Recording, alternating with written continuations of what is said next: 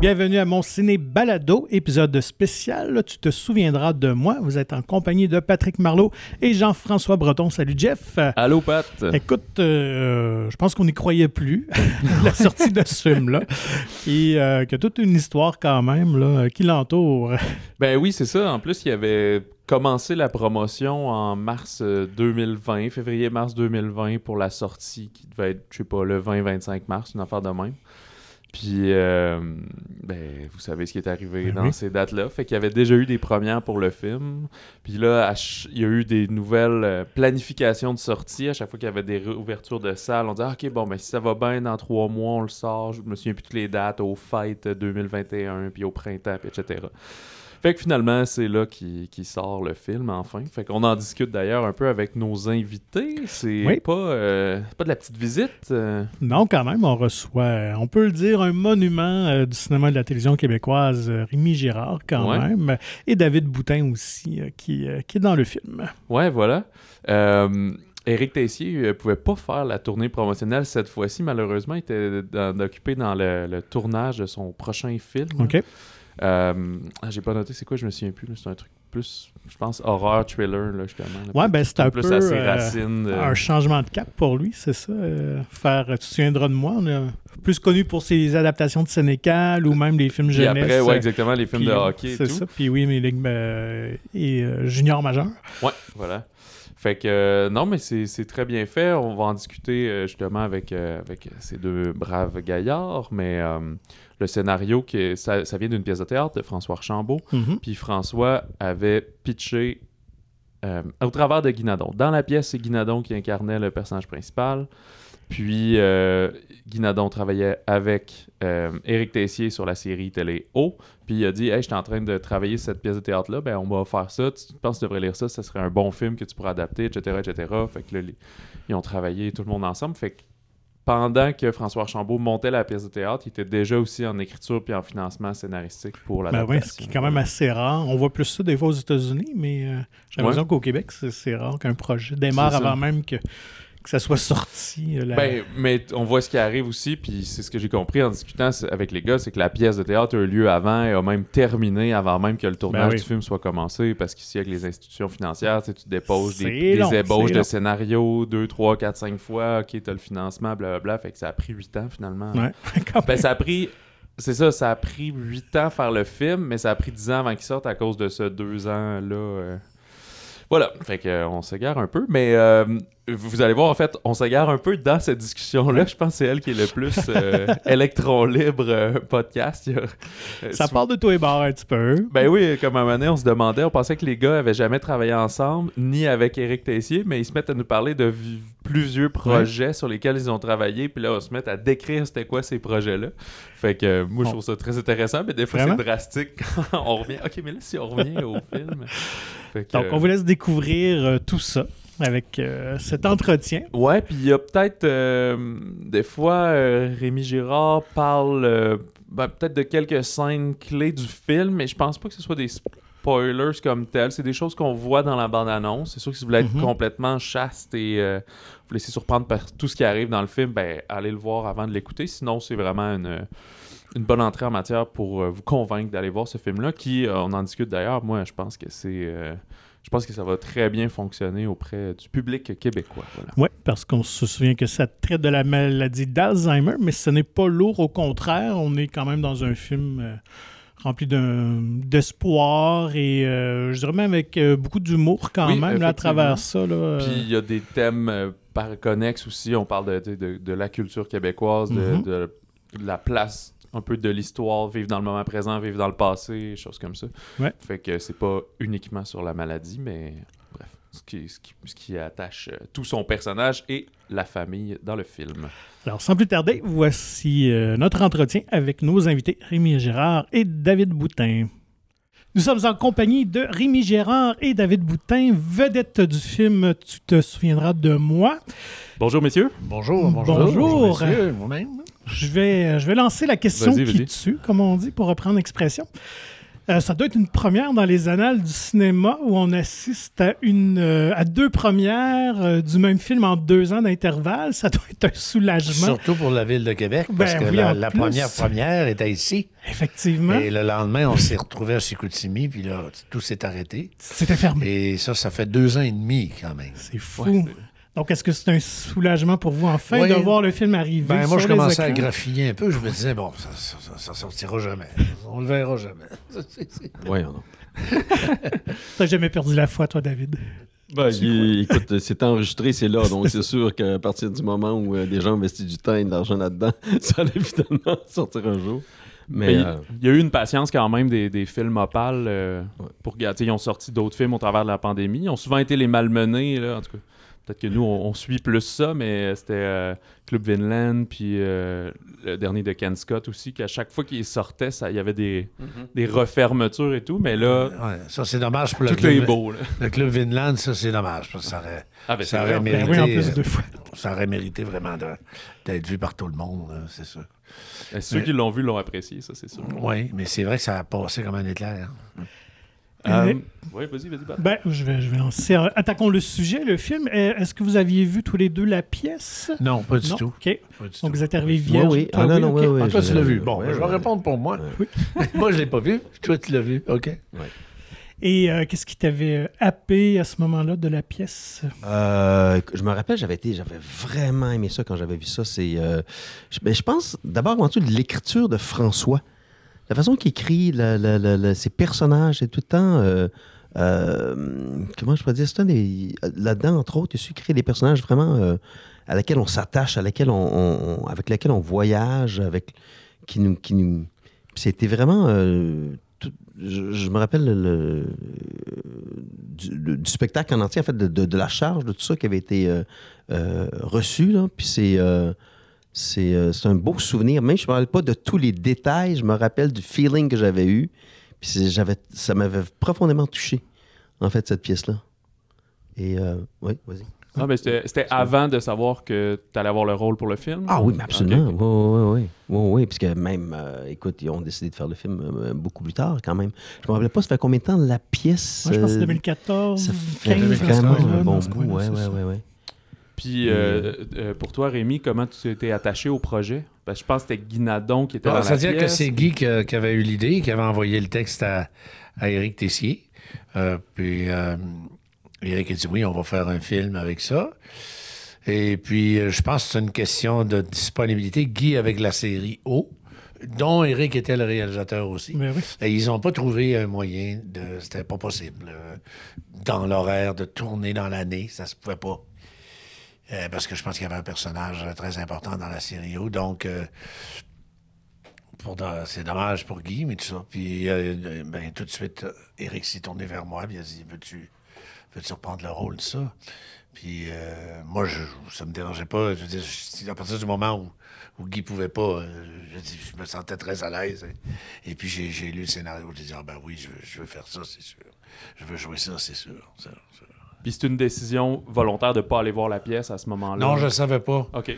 Je ne savais pas. Je suis pas allé voir la pièce parce que je, je- non, je savais pas qu'il y aurait- un film. Et puis, euh, OK, ouais, ça jouait plus déjà. non, ça jouait plus depuis un certain temps.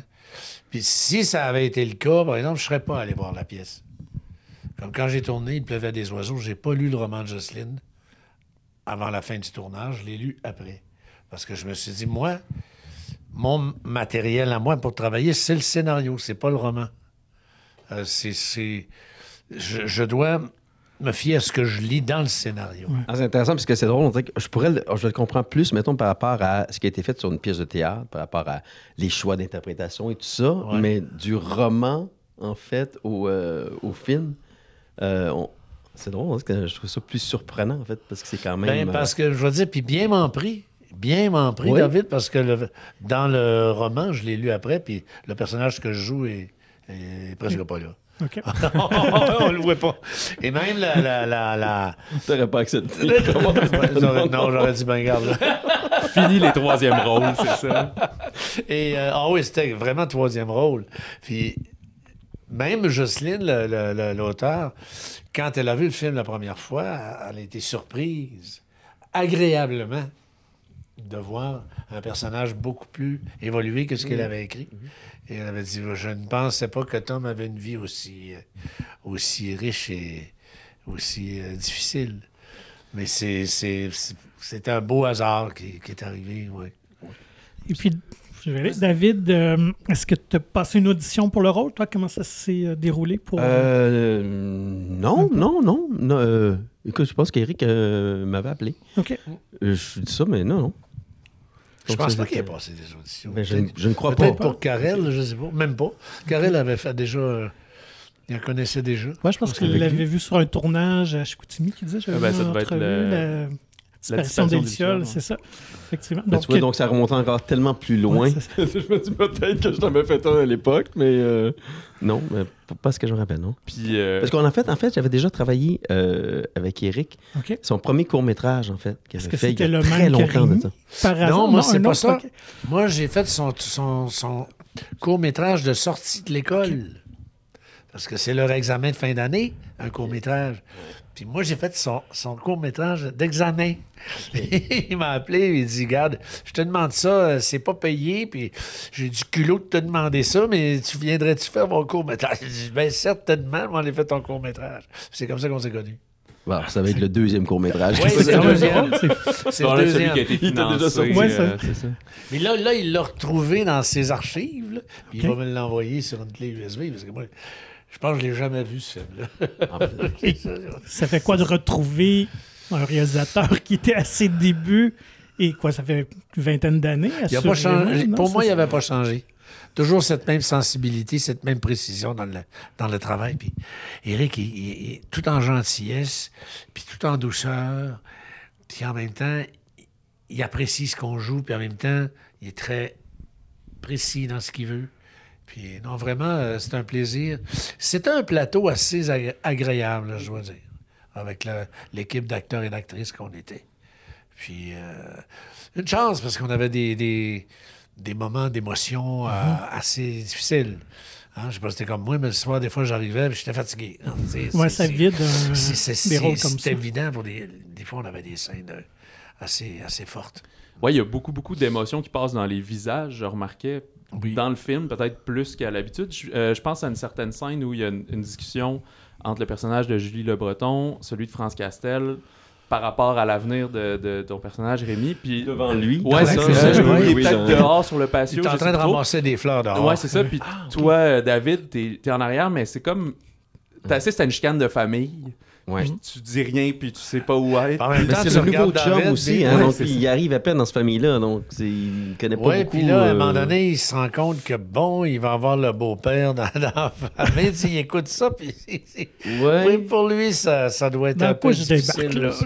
Mais euh, je- ouais, ouais, peut-être un, peu- un peu de ça, mais je pense que c'est vraiment l'idée de ça, c'est c'est des questions importantes et tout ça. Et là, je pense que. Il se met en ouais, retrait un petit peu. je vais prendre mon trou. Moi, j'ai rien- j'ai pas à dire quoi que ce soit là-dedans. Puis, euh, Est-ce que pour vous, c'était une première rencontre professionnelle? en fait, non, on s'était croisés, nous, sur euh, euh, une série qui s'appelait Bunker, Bon, OK. qui était, ça fait très, très longtemps, je ne sais pas combien d'années. C'était, c'était, 15 moi, ans. une des. Je pense que c'est le deuxième projet télé que je faisais. c'est là qu'on s'est rencontrés. Et ouais, ouais, c'était. Série qu'il aurait dû être reprise. Ouais, je me rappelle que ça avait été C'était une controversé série quand c'était sorti. un extrêmement avant-gardiste. Euh, C'était extrêmement avant-gardiste, cette affaire-là. Puis je- je- c'est dommage que ça aurait dû être repris, ça. Moi, moi, j'étais c'est- fier de cette série-là. Moi, je pense que c'est le, c'est le- projet que j'ai le plus aimé. Là, Ah oui, oui. Ah, ouais, c'était vraiment. J'ai c'était adoré ce vraiment- projet-là. Je c'était faisais intelligent. Je vraiment, trouvais tu sais, les politiciens qui ben, euh, assis sur le bol des toilettes et qui réfléchissent à la politique, là, Tout. en train, en train d'être euh, sur le bol- déféquer sur le bol des toilettes. On n'a pas vu ça souvent à la télévision. Ah, fait que c'est C'était quasiment avant son temps. euh, Ah oui, les, je pense décors, c'était blanc, hein? Les décors, c'était blanc.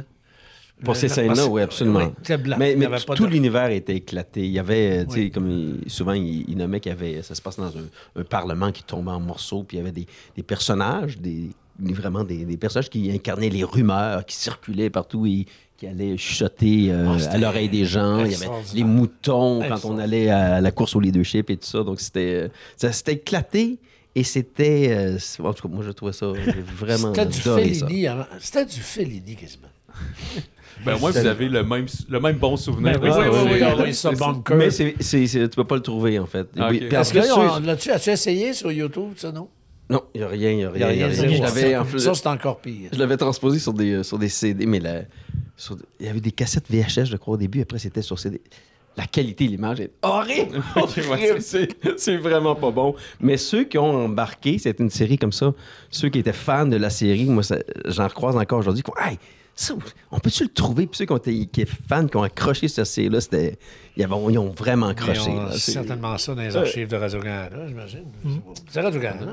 Oui. Si, euh, ouais, si, si on revient un petit peu sur. euh, ah, mais les écartades en podcast, c'est, parfait. parfait, euh, oui, c'est oui. là pour ça. Mais euh, tu te souviendras de moi, c'est des personnages quand même très, très réels, très. euh, je sais peut-être pas terre à terre, mais vous, est-ce que vous avez pu puiser de l'inspiration dans vos vies personnelles ou des choses comme ça pour. Moi, il y a de mon père qui a, eu, qui, qui a souffert de démence vasculaire. C'est une autre forme de. c'est- pas la mais ça, finalement, ça- c'est la même chose. C'est une perte de mémoire, puis euh, graduelle. Quoique plus rapide que l'Alzheimer. Ça vient euh, plus rapidement. C'est comme des mini euh, AVC dans le cerveau. Des petits mini AVC partout. Et puis là, à un moment donné, tu deviens complètement fou. euh, euh, moi, j'avais, ça dans, Comme exemple, mais pas, je ne veux pas dire que j'ai joué mon père, c'est pas ça. mais dans, dans la façon dont euh, Edouard, par exemple, euh, parle, puis tu sais, quand il est au restaurant, puis euh, tu sais, ça va bien, puis là, elle est contente, puis on passe une belle soirée, puis 30 secondes après, rendu dans le char, c'est fini, puis là, ça, ça j'ai j'ai pris ça de mon père, ça, c'était mon père. Ou euh, faire semblant qu'il a compris, tu sais... euh, euh, Est-ce que tu veux? Oui, bien sûr, comment ça va, toi? Tu sais, Mais puis- aucune idée, Ils c'est vont quoi? replacer la personne en parlant. ouais. Ah, ben oui, comment ça va, toi? Ça va bien? euh, hein? Parce que c'est comme si rapidement, quand, quand il reset, il se souvient quand même qu'il y a cette faiblesse-là et qu'il a probablement perdu la mémoire. Ou des Ouais, choses puis comme mon ça, père étant, étant une personne très intelligente, euh, il avait été journaliste, politicien et tout, il a fait de la politique. Alors, il a longtemps caché ça par euh, des trucs comme ça, tu sais, euh, pour... euh, Des béquilles. oui, des béquilles, ça nous a pris un certain temps avant de savoir qu'il avait, qu'il avait cette maladie-là. Parce qu'il- Il réussissait à, la- à jou- à donner le change. Ouais. Mais à un moment donné, euh, quand- tu t'en te reconnais plus toi-même, là, ton fils, là, ben là, tu, tu comprends que on est rendu loin. Ouais, Ah, Dans le film, j'ai bien apprécié euh, le trio féminin qui ne sont pas avec nous aujourd'hui. Pouvez-vous nous glisser un petit mot euh, de, de France, Julie et Karel? Comment cette dynamique-là s'est opérée sur le, le tournage? Surtout avec France, je trouve que vous aviez vraiment une très belle chimie entre les deux. Ben, France, on se très connaissait bien, on est des amis, en fait, euh, depuis des années. Ça doit être du plaisir de s'envoyer chier Ouais, comme ça un y peu. avait- il y avait, oui, il y a- il y a- j'ai toujours été avec France, tu sais, puis j'ai j'ai connu France dans son pire et son meilleur. Puis, euh, Karel, c'était euh, c'était une belle rencontre parce qu'on a, euh, on a tout de suite comme, on s'est compris tout de suite, je veux dire, et les deux personnages, et l'acteur et l'actrice. Euh, elle est arrivée, elle, elle m'a dit, euh, bon, elle me disait cette semaine, j'avais peur de, de briser tes scènes, j'avais peur que bon, de, de, de fucker la scène. Tu sais, je ben non, c'est pas ça qui est arrivé. Puis on était, on était très. euh, on- ça a été très agréable. Puis ça s'est transposé euh, sur euh, les personnages. Parce que c'est- elle est importante pour Edouard, tu sais, au début, au début c'est- plus- plus que, mais à un moment donné, c'est, c'est comme celle qui... c'est la dernière personne qui va, finalement, qui va, qui va réussir à toucher sa, son cœur, puis tout ça, parce qu'à un moment donné, quand il, c'est fini, c'est fini, il y a, le, le film finit, la musique s'arrête, et puis blackout. C'est ça. Et c'est pas pour rien que le dernier plan, c'est avec elle aussi. oui, oui, oui. Elle est là. Et tu sens, parce qu'elle est. Juste par les changements de costume, euh, qu'elle vient tous les jours. C'est ça. Dans ma tête, elle vient tous les jours faire sa petite visite. Tout le temps, tout le temps. Elle l'a pas laissé tomber, même en, en résidence. Elle l'a pas. Elle l'a jamais laissé tomber. Et toi, David, un petit mot sur tes. euh, Euh, Julie, j'avais déjà travaillé avec. C'est une, c'est une super actrice, une super fille aussi, tout le temps agréable à travailler. et qui est bonne. Euh, France, je la croisais pas beaucoup en fait là-dedans. C'est pas vraiment euh, croisé, mais que je connaissais aussi. Euh, puis il y avait Karel que je connaissais pas, que, que j'ai, j'ai découvert en fait. Euh, là aussi, que j'avais jamais rencontré, mais qui est une, une super actrice qui. euh, qui c'est ça en fait c'était c'était j'ai comme découvert ce, ce talent là naturel cette espèce de présence là qu'elle a et Ah de- hein?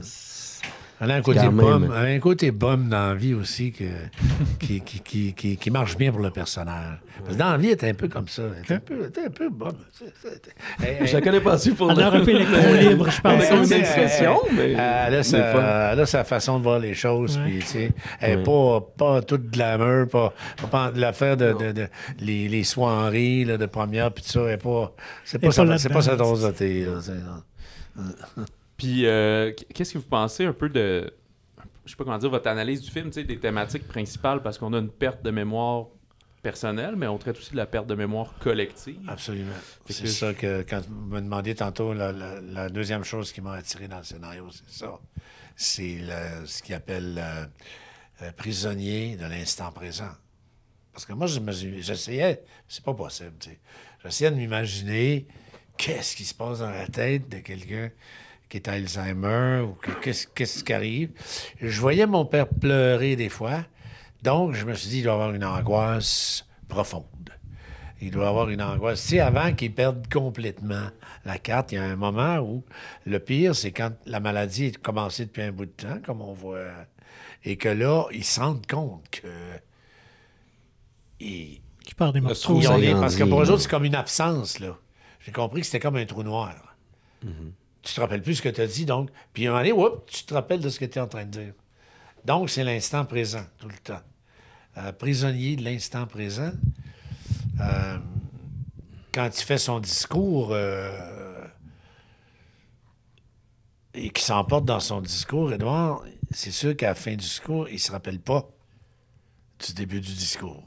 Puis qu'à la fin du discours, il se rappelle pas qu'il vient de faire un discours.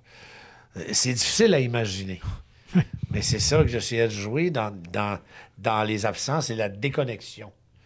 La déconnexion du personnage. En il déconnecte. Complètement. Et il peut pas, il peut pas dire à, à Karel, c'était-tu bien, c'est ça que, comment t'as trouvé ça? Non. Quand- une fois que c'est fini. Mais il, prend le temps de dire, euh, vous êtes envahi d'informations tous les jours par l'Internet et tout, et vous ne prenez pas le temps de les digérer parce que vous, vous sautez d'une information à l'autre, d'un- poste à l'autre, et à un moment donné, vous perdez la mémoire. euh, vous perdez la mémoire. Vous êtes prisonnier de l'instant présent. C'est que vous ne pouvez plus faire de relation entre ce qui se passe. Et, et il se tourne vers le public à la fin, ben vous êtes comme moi. Prisonnier de l'instant présent. Ça, il dit ça aux gens dans la salle. Je trouve que c'est un moment fort dans le film. euh, Oui, tout à fait. par, par le, le- Ça, c'est c'est François Archambault, là. C'est- c'est tu sais, c'est- c'est vraiment euh, euh, un texte extraordinaire. Peut-être un des plus beaux textes que j'ai eu à jouer. euh, cette, cette mise au point-là de la mémoire collective, c'est quelque chose qui, qui est tellement vrai. c'est assez, pour moi, assez fort. ça. Et c'est- ça fait réagir énormément les jeunes. Parce que moi, j'ai eu affaire à des, euh, des depuis quelque temps, là, des jeunes, tu sais, les jeunes euh, recherchistes des émissions. Ils ont tout à peu près, euh, c'est toutes des filles, puis ils ont tout à peu près dans la trente- dans trentaine. Et puis, ils m'ont tous parlé de cette scène-là Ah oui. à cause de, de- de YouTube, puis à cause de, de Facebook, puis tout ça. Et ça, ça les a brassés. Ça, ça les a brassés. Trop d'informations. Est-ce qu'on te fait comme, comme Karel en disant ah, Moi aussi, René Lévesque, ça me. Ah, C'est- je non, ça- c'est- pas trop c'était Je me qui. souviens qu'il fumait beaucoup. Et, euh, Le cheveu, euh, le les comb cheveux, over. Il se plaçait les cheveux. Et cette Elle déconne. joue tellement bien. C'est tellement. euh, c'est puis c'est vrai, c'est ça. C'est ça qui est, qui, qui est extraordinaire dans le texte d'Archambault.